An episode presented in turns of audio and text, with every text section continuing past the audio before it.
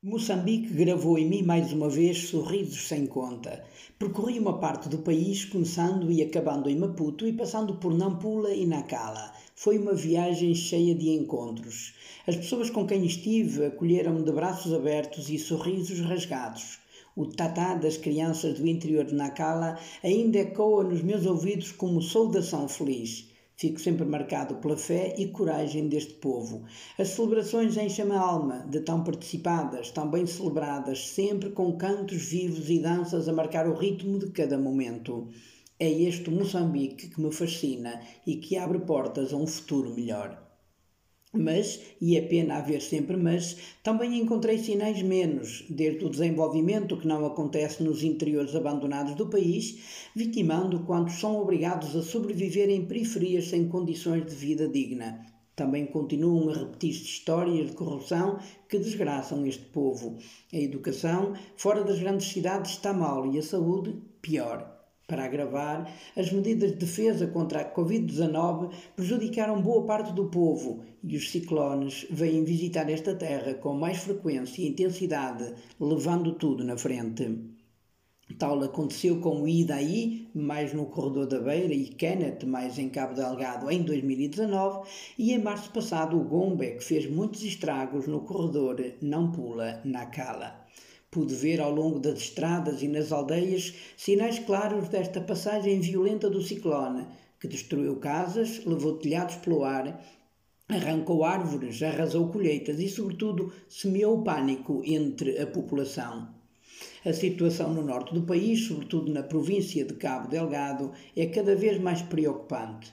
Bandos armados ligados a grupos fundamentalistas islâmicos continuam a recrutar na região e intensificam ataques cujo objetivo é muito pouco claro.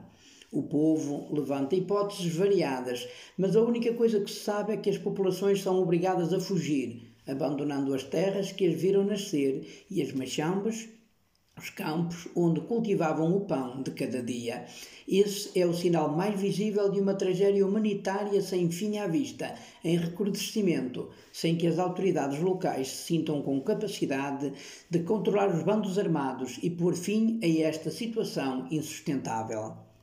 D. Inácio Sauré, arcebispo de Nampula, partilhava-me a sua preocupação com a vaga de deslocados que chegaram a esta cidade, obrigando a Diocese a criar centros de acolhimento que necessitam de muito apoio humanitário. Também Dom Alberto Vera, bispo de Nacala, partilhou a mesma preocupação, até porque são numerosos os grupos de pessoas que chegam a esta cidade portuária e a missões e paróquias do interior da Diocese. Ambos salientaram a hospitalidade das populações locais, uma vez que a maioria das pessoas deslocadas acabam por ser acolhidas por famílias e amigos. Os centros de acolhimento a deslocados ainda recebem uns milhares, mas a percentagem é mínima. Isto diz bem da alma deste povo. A Igreja é uma instituição de referência e intervém com lucidez, coragem e impacto sempre que é preciso. Visitei diversas paróquias e missões no Norte e fiquei impressionado com o que vi e ouvi.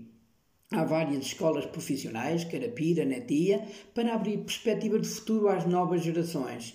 Há muitas escolas para todas as idades, apoiando o Ministério da Educação na formação académica. Há lares que acolhem meninas e rapazes que, vindo das aldeias do interior, ganham a possibilidade de estudar nas escolas oficiais das vilas há uma mobilização forte do pessoal missionário e comunidades cristãs para intervir de urgência, seja quando passam os ciclones, seja em situações mais, pontuais, como é o caso dos ataques em Cabo Delgado e da pandemia da Covid-19.